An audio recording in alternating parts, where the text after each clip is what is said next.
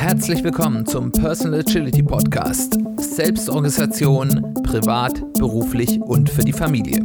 Ich bin Simon Kleiber.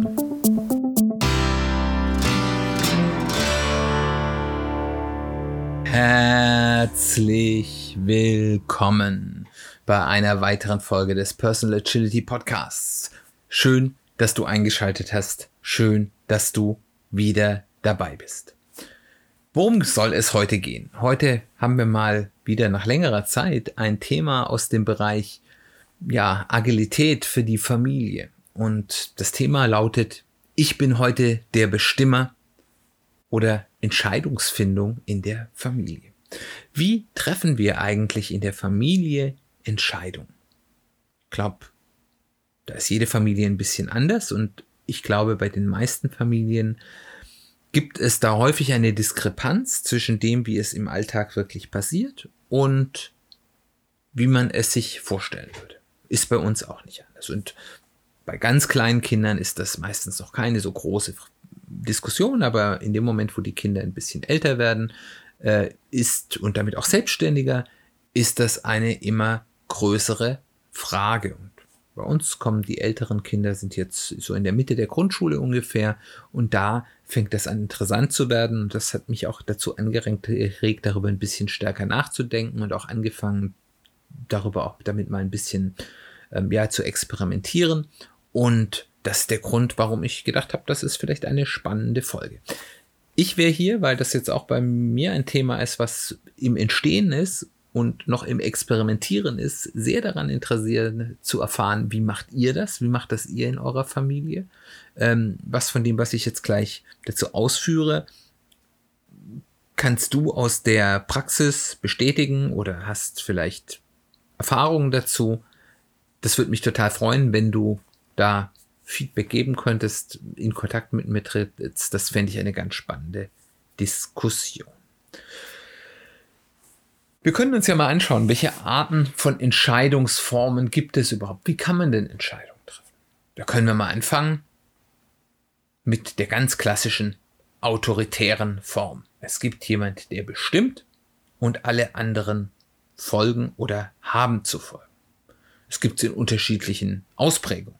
Es gibt so in diesem klassischen Familienmodell mit dem Vater als dem Chef der Familie, der entscheidet und der sagt und alle anderen kuschen und machen das ganz schnell und sonst.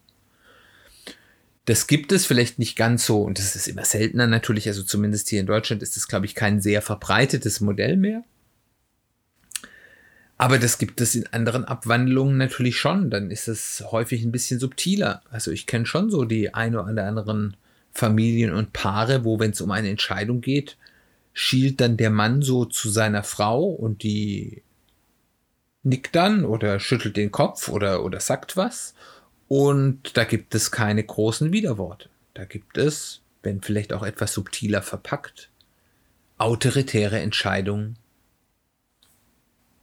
der Mutter jetzt in diesem Familiensinn. Das kann es natürlich bei jeder Familienkonstellation geben. Ich bleibe jetzt mal beim hergebrachten äh, Familienkombination von, von Vater, Mutter und Kindern. Das soll das andere nicht ausschließen. Einfach nur der Einfachkeit halber. Und es gibt natürlich auch äh, durchaus äh, Familien, wo im Endeffekt immer das Kind entscheidet, wo das die Eltern so hinterher sind, dem Kind jeden Wunsch zu erfüllen oder sie sich nicht in der Lage sehen, äh, diesem vielleicht sehr meinungsstarken Kind Paroli zu bieten. Und dann gibt es durchaus eben Fälle, wo Entscheidungen eigentlich meistens irgendwie durch das Kind durchgeführt werden. auch wenn es natürlich vielleicht Familien gibt, die mit dem einen oder anderen diesem Modell glücklich sind, ist, sind diese ganz klassischen autoritären Entscheidungsmöglichkeiten, zumindest aus agiler Sicht, eher nicht so von Vorteil. Was haben wir andere Möglichkeiten? Es gibt das Beratungsmodell. Das ist eine abgeschwächte Form des autoritären Entscheidens. Da kann man vielleicht auch noch kommen. Es gibt dann auch noch den Elternautorität. Das heißt, die Eltern einigen sich irgendwie und entscheiden, das. Das ist, glaube ich, was, was es relativ häufig gibt. das Beratungsmodell ist, es werden alle gehört. Es werden alle, man hört allen zu, alle dürfen ihre Argumente vorbringen, aber im Endeffekt gibt es immer noch einen autoritären Entscheider oder eine autoritäre Entscheiderin, die dann im Endeffekt, nachdem alle Argumente wohlwollend gehört wurden, eine Entscheidung trifft. Ich glaube, das ist ein Modell, das gibt es relativ häufig. Dann gibt es auf der anderen Seite der Entscheidungsmöglichkeiten das Konsensprinzip. Das heißt, alle müssen sich einigen. Alle müssen sagen, ja, das ist das, was wir alle wollen. Und nur wenn alle zustimmen und sagen, ja, das ist gut, dann kommt man zu einem Ergebnis. Das ist ein sehr integrierendes Modell, in dem jeder zu Wort kommt, niemand überflügelt werden kann durch die Mehrheit. Das heißt, auch eine Minderheit kann nicht durch eine Mehrheit ähm, überflügelt werden. Aber es ist ein sehr aufwendiges Modell, was häufig dazu führt, dass es sehr lange braucht, bis man Entscheidungen trifft und manchmal eben auch dazu führt, dass keine Entscheidungen getroffen wird. Und da muss man eben auch sich bewusst sein, auch Nicht-Entscheidungen sind Entscheidungen und haben Folgen, die nicht immer zum Vorteil aller Beteiligten. Wir haben es jetzt gerade schon ein bisschen angedeutet. Man kann natürlich auch so ein klassisch demokratisches Prinzip machen. Man kann sagen, man stimmt ab. Man ruft den Familienrat ein und jeder hat eine Stimme und im Endeffekt wird über Mehrheitsentscheidungen getroffen.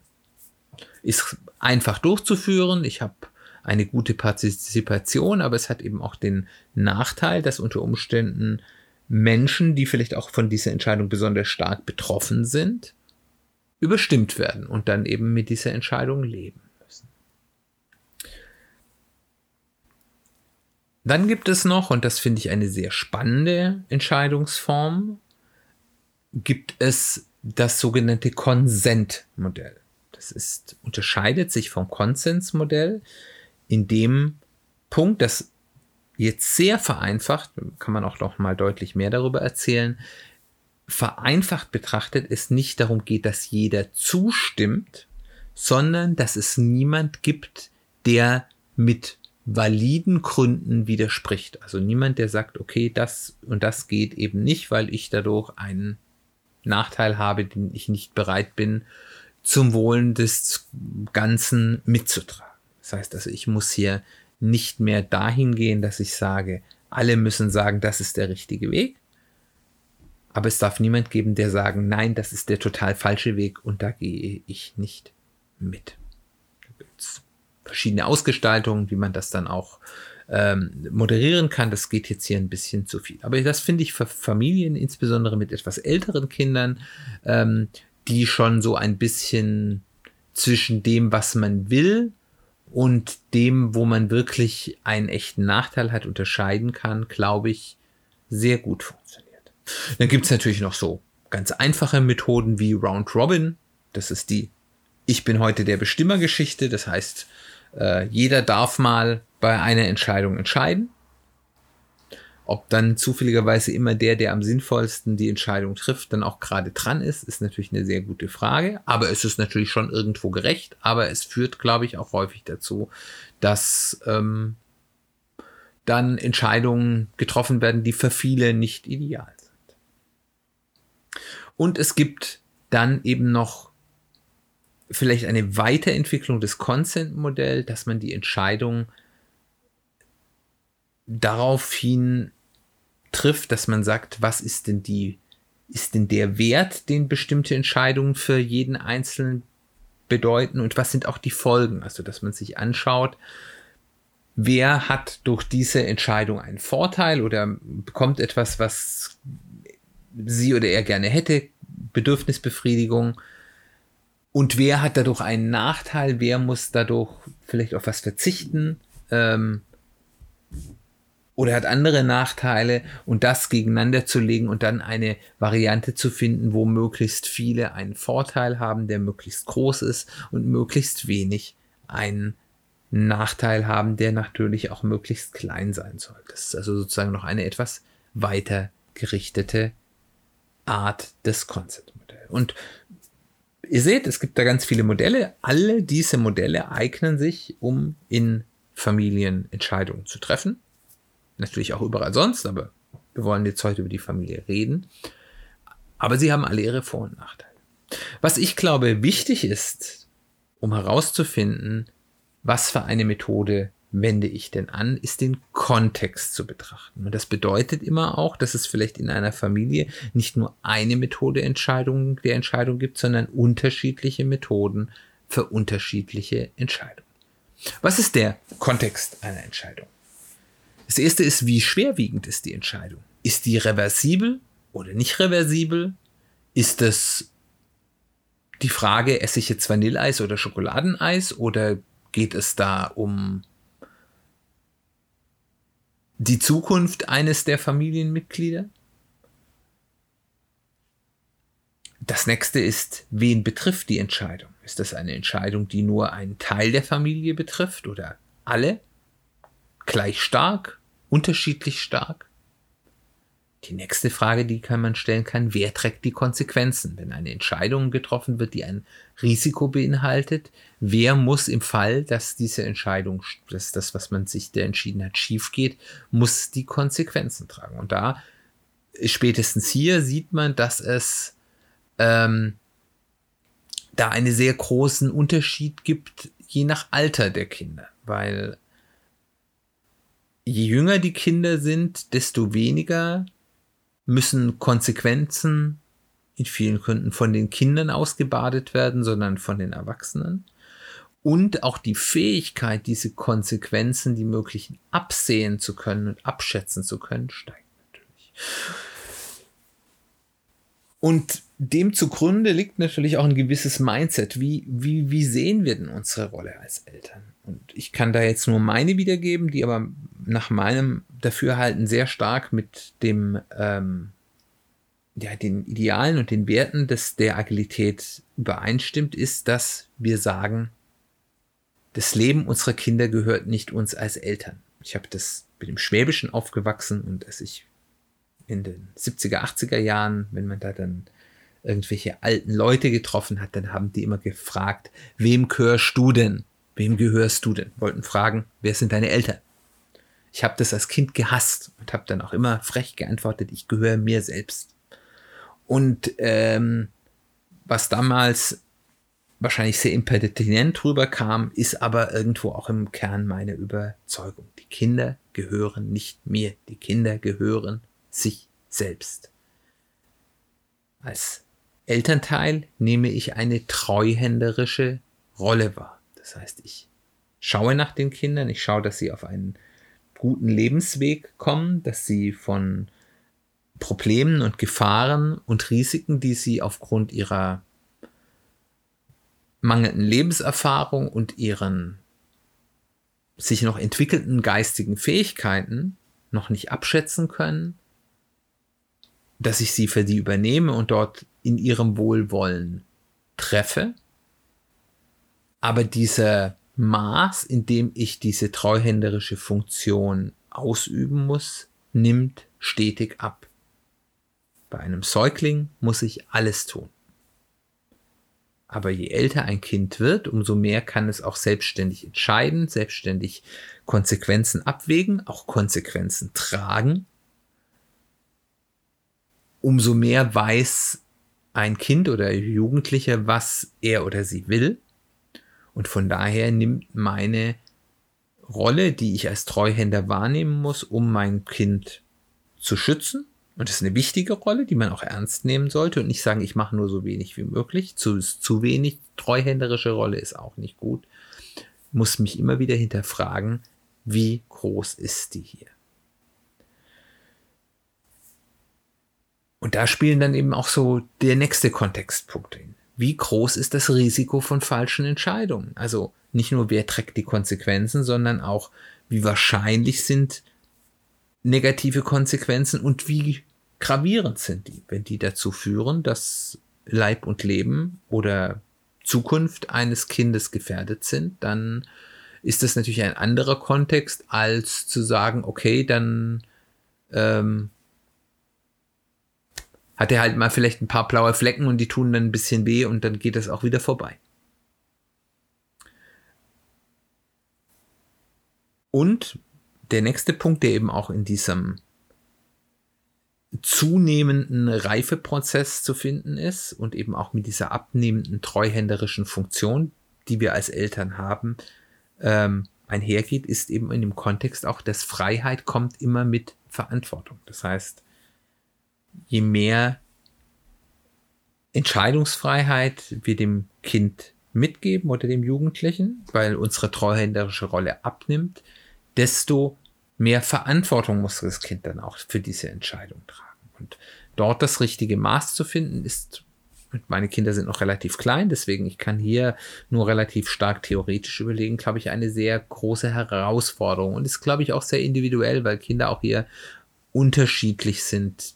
Manche Kinder können vielleicht schon mit 14 relativ verantwortungsvolle Entscheidungen treffen und andere, bei denen ist das mit 18 noch sehr schwierig oder vielleicht auch mit 35. Ähm, aber das ist dann eine andere Frage. Ähm, also man muss sehen, wir haben hier für jede Entscheidung einen unterschiedlichen Kontext und je nachdem, wie der Kontext für diese Entscheidung zusammen mit eben dem der der Alter und der Reife eines Kindes oder Jugendlichen ist, ist eine unterschiedliche Form der Entscheidung vielleicht die richtige. Aber warum sollten wir überhaupt die Kinder in Entscheidungen einzubeziehen? Wäre doch gerade, wenn die, solange die noch klein sind, doch viel einfacher. Wir als Eltern, wir wissen ja Bescheid und wir entscheiden das. Also abgesehen davon, dass das vielleicht diesem Ideal an die Rolle der Eltern, was sich gerade formuliert hat, widersprechen würde, ist das total wichtig, sie einzubeziehen. Die Kinder lernen dadurch, durch diese Einbeziehung, wie sie ihre Meinung vertreten können. Und zwar nicht irgendwie mit Ich will und auf den Boden werfen und weinen, sondern sozial adäquat. Das heißt, wie kann ich in einer Gruppe mit Leuten, die vielleicht eine andere Meinung haben, meine Meinung so vertreten, dass sie auf der einen Seite wahrgenommen wird und ernst genommen wird, auf der anderen Seite aber auch in einer Art und Weise, die andere bereit sind auch zu akzeptieren und mir dann auch zuzuhören. Es stärkt den Sinn für Kompromissbereitschaft. Also man merkt, ich kann nicht immer durchkommen mit äh, allem, was ich kann machen übrigens Kinder mit Geschwistern. Das ist so eine Beobachtung, ohne jetzt Einzelkinder bashen zu wollen. Das liegt mir fern. Aber das ist etwas, was, was Kinder mit Geschwistern schon spielerisch viel, viel früher lernen müssen, weil sie eben nicht immer alles haben können. Funktioniert einfach nicht in der Praxis. Aber eben das lernen sie eben auch ganz egal, ob Einzel- oder Geschwisterkinder, wenn eben auch Familienentscheidungen mit äh, Interessensabwägungen gemeinsam gemacht werden. Es stärkt die Entscheidungsfindungskompetenz. Wie kann ich neue Entscheidungen und ähm, vielleicht auch Lösungswege finden, die für alle gut sind? Wie kann ich vielleicht den Kuchen größer machen und nicht nur sagen, wie verteile ich ihn?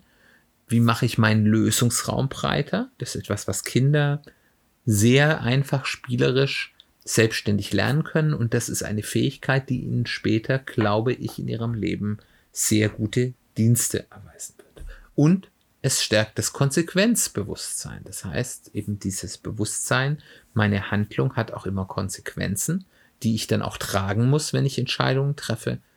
Und ähm, ich glaube, wir kennen alle den einen oder anderen Menschen, egal ob jugendlich oder schon erwachsen, die oder der das offensichtlich nicht gelernt hat. Und das ist dann häufig sehr schwierig. Wie kommt man dorthin, diese richtige Abwägung dazu zu finden? Welche Entscheidungen will ich denn wie treffen? Der erste Punkt ist, wie immer, in der Agilität miteinander reden. Also erstmal in der Partnerschaft zwischen den Partnern, wie wollen wir denn das damit umgehen? Machen wir das so, wie wir jetzt machen? Ist das gut? Oder sehen wir da, wo wir sagen, okay, wir sollten den Kindern da jetzt vielleicht mehr Freiheit geben? Wo setzen wir die Pflöcke in den Sand und wo geben wir die Freiräume, aber eben auch mit den Kindern, um zu sagen, hier, wo wollt ihr denn, wo stört es euch denn, wenn wir da für euch entscheiden? Um das zu, erstmal zu lernen. Man muss dem ja nicht unbedingt nachkommen. Wichtig ist, ist, dass man jetzt bedürfnisorientiert den richtigen Modus zu finden. Und bedürfnisorientiert heißt nicht, wir geben allen Bedürfnissen der Kinder nach oder allen Bedürfnissen der Eltern nach, sondern wir erkennen erstmal an, dass jeder Bedürfnisse hat, die erstmal okay sind und gelten und finden dann einen Weg, wie wir den ausgleichen können. Und ich glaube, das ist jetzt, glaube ich, bei so noch jüngeren Kindern wie bei mir noch nicht so entscheidend, aber ich glaube, das ist spätestens, wenn es in die Pubertät geht, ist zumindest meine Theorie, würde mich spannend von euch zu hören, wie da eure Erfahrung ist, ganz wichtig, das eben auch explizit zu machen, dass man gemeinsam darüber redet. Wo hast du Entscheidungsfreiheit, wo darfst du entscheiden und wo vielleicht nicht oder weniger. Ich glaube, dass es hier spannend sein könnte, eine Abwandlung vom Delegation Poker zu machen. Das ist eine Methode, die kommt aus dem Methodenkoffer von Management 3.0 und das funktioniert, das macht man sonst so zwischen Vorgesetzten und Untergebenen und da hat jeder ähm, sieben Karten die heißen, ich würde sie jetzt umbenennen, wenn es zwischen in der Familie ist, aber sie, sie heißen entscheide, das heißt also ich entscheide und du machst, also der, der sozusagen der Vorgesetzte. Ich verkaufe sie dir, das heißt ich entscheide, aber ich äh, nehme dich mit. Ich lasse mich beraten von dir.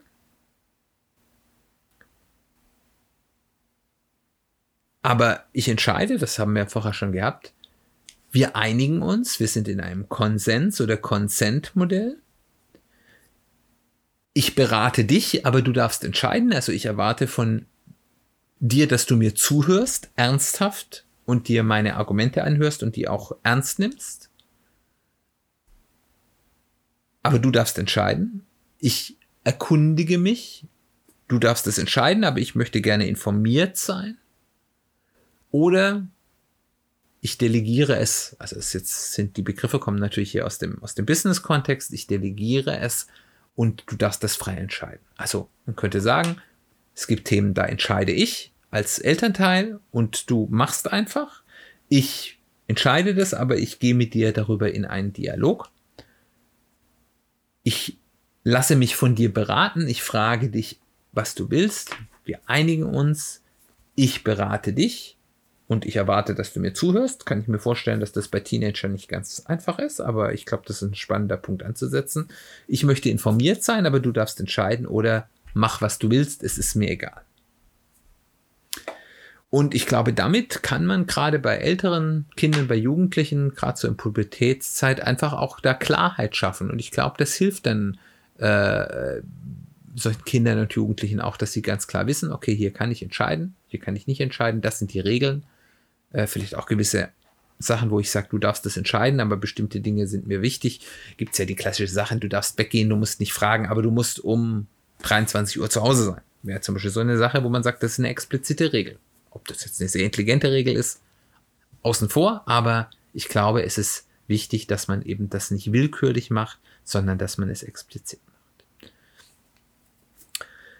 Und es hilft natürlich einfach, agile Interaktionen zu nutzen. Das heißt, regelmäßig miteinander darüber reden. Dass man schaut, wie sieht das jetzt gerade aus? Wie haben wir das entschieden? Äh, wie wollen wir das entscheiden? Dann, ich glaube, das ist gerade bei kleineren Kindern sehr wichtig, Bedürfnisse gelten lassen, auch wenn sie gerade nicht bedient werden können. Also nicht zu sagen, dass dann, um das Kind zu überzeugen, ach, das ist doch gar nicht so wichtig, was du willst, sondern zu sagen, ja, ich verstehe, dass du das willst und dass das für dich wichtig ist, ich erkenne das an, aber aus den und den Gründen können wir das jetzt leider nicht berücksichtigen, sondern müssen das anders machen. Aber trotzdem ist es okay und wichtig, dass du dieses Bedürfnis hast und auch dafür einstehst. Ich glaube, das macht auch was mit Selbstbewusstsein, dass man das gelten lässt und auch als wichtig nimmt und nicht kleinredet. Ich glaube, es ist genauso auch wichtig, dass man Kinder nicht von allen Sorgen und Nöten der Erwachsenenwelt abschirmt. Das machen ganz viele äh, Eltern, das beobachte ich in meinem Umfeld, dass man sagt, ja, über das gibt's Probleme und darüber reden wir nicht und für die Kinder ist alles rosarot und Welt, weil heile Kindheit und, und, und das ist ja ganz wichtig, sonst kriegen die noch ein Trauma. Und ich glaube, das ist falsch. Die Kinder sollten auch schon relativ früh mitbekommen, dass das Leben nicht immer eitel Sonnenschein ist, sondern dass es da auch Probleme gibt und auch zum Beispiel Folgen von Entscheidungen gibt. Man sollte sie kindgerecht daran teilhaben lassen. Man muss sie natürlich nicht also erstens nicht voll jammern, das ist auch nicht gut, aber auf der anderen, man muss sie auch nicht mit der vollen Wucht von manchmal schwierigen Situationen einhergeben lassen, aber sie mit ihnen ehrlich darüber reden, wenn es Dinge gibt, die vielleicht nicht so schön sind oder wo auch die eben auch, auch merken, auch die Eltern haben mal Probleme, die haben auch mal Dinge, die laufen doof. Und es ist nicht nur die Schule, die doof läuft, oder es ist nicht nur in der Schule bei den Hausaufgaben, dass Dinge schwer fallen, sondern auch den Erwachsenen fallen manchmal Dinge schwer und das ist schwierig und man geht damit irgendwie um. Und auch dort sind mal Probleme da und auch die Eltern machen mal Fehler. Ähm, ich glaube, das ist ein wichtiger Aspekt, um zu einem wirklich fähigen Erwachsenen heranzuwachsen. Und last but not least, wie könnte es in der Agilität anders sein? Regelmäßig darüber retrospektieren und sagen, wie haben wir denn die Entscheidungen in letzter Zeit getroffen? War das gut? Sind alle Bedürfnisse irgendwie zur Geltung gekommen? Gab es Dinge, wo wir Entscheidungen getroffen haben, wo irgendjemand stinksauer ist, dass wir das so gemacht haben? Wie könnten wir das besser machen? Hätten wir es besser machen können? Manchmal geht es halt auch nicht anders. Und ich glaube, wenn man sich auf diese Reise begibt, ich befinde mich, wie gesagt, da noch ganz am Anfang, dann ist das A gut für den Familienfrieden. Es ist gut für das Vertrauensverhältnis zwischen Kindern und Erwachsenen, was später, glaube ich, eine sehr wichtige Sache sein kann. Und es ist einfach gut für die Entwicklung der Kinder zu selbstbewussten, verantwortungsvollen und auch emotional reifen Menschen. Und ich glaube, das ist das, was wir alle für unsere Kinder gerne hätten. So viel dazu. Ich hoffe, diese Gedanken zu dieser Entscheidungsfindung in der Familie waren spannend für dich. Wie gesagt, ich würde mich total über Feedback freuen, weil es ein Thema ist, das bei uns erst startet und wo ich viel Theorie und noch nicht so furchtbar viel Praxis habe. Wenn du da mehr Praxis hast oder vielleicht auch über die Theorie reden willst, freue ich mich über Kontakt. Kontaktdaten findest du alle in den Show Notes. Die gibt es unter anderem auf unserer Website www.personal-agility-podcast.de. Da kannst du auch in Kontakt mit mir treten über die Kommentarfunktion. Wenn es dir gut gefallen hat, wenn du sagst, was der Simon hier erzählt, das ähm, sollten vielleicht auch noch mal andere Leute hören, empfehle den Podcast gerne weiter an Freunde, an Familie, im Kollegenkreis, über Social Media. Das freut mich, damit erreiche ich mehr Menschen, damit habe ich mehr Sichtbarkeit. Das äh, ist für mich einfach eine tolle Sache, äh, weil ich mache den Podcast ja, weil ich gerne will, dass den viele Leute hören. Und äh, diese Sichtbarkeit kannst du auch erhöhen, indem du mir eine Rezension da lässt, wo immer du auch Podcasts hörst oder auf Apple iTunes, ähm, nein, Apple Podcasts iTunes, so rum. Das ist so ein bisschen die wichtigste Plattform. Oder du kannst mir auch ein Abo auf den Kanal auf Spotify dalassen, ganz egal, ob du einen freien oder einen bezahlten Account dort hast, ganz egal, ob du Podcasts wirklich dort hörst oder nicht. Das hilft dem Algorithmus zu lernen, dass das ein toller Podcast ist. Dann freue ich mich, dass du mit dabei warst. Ich hoffe, es war schön und interessant für dich.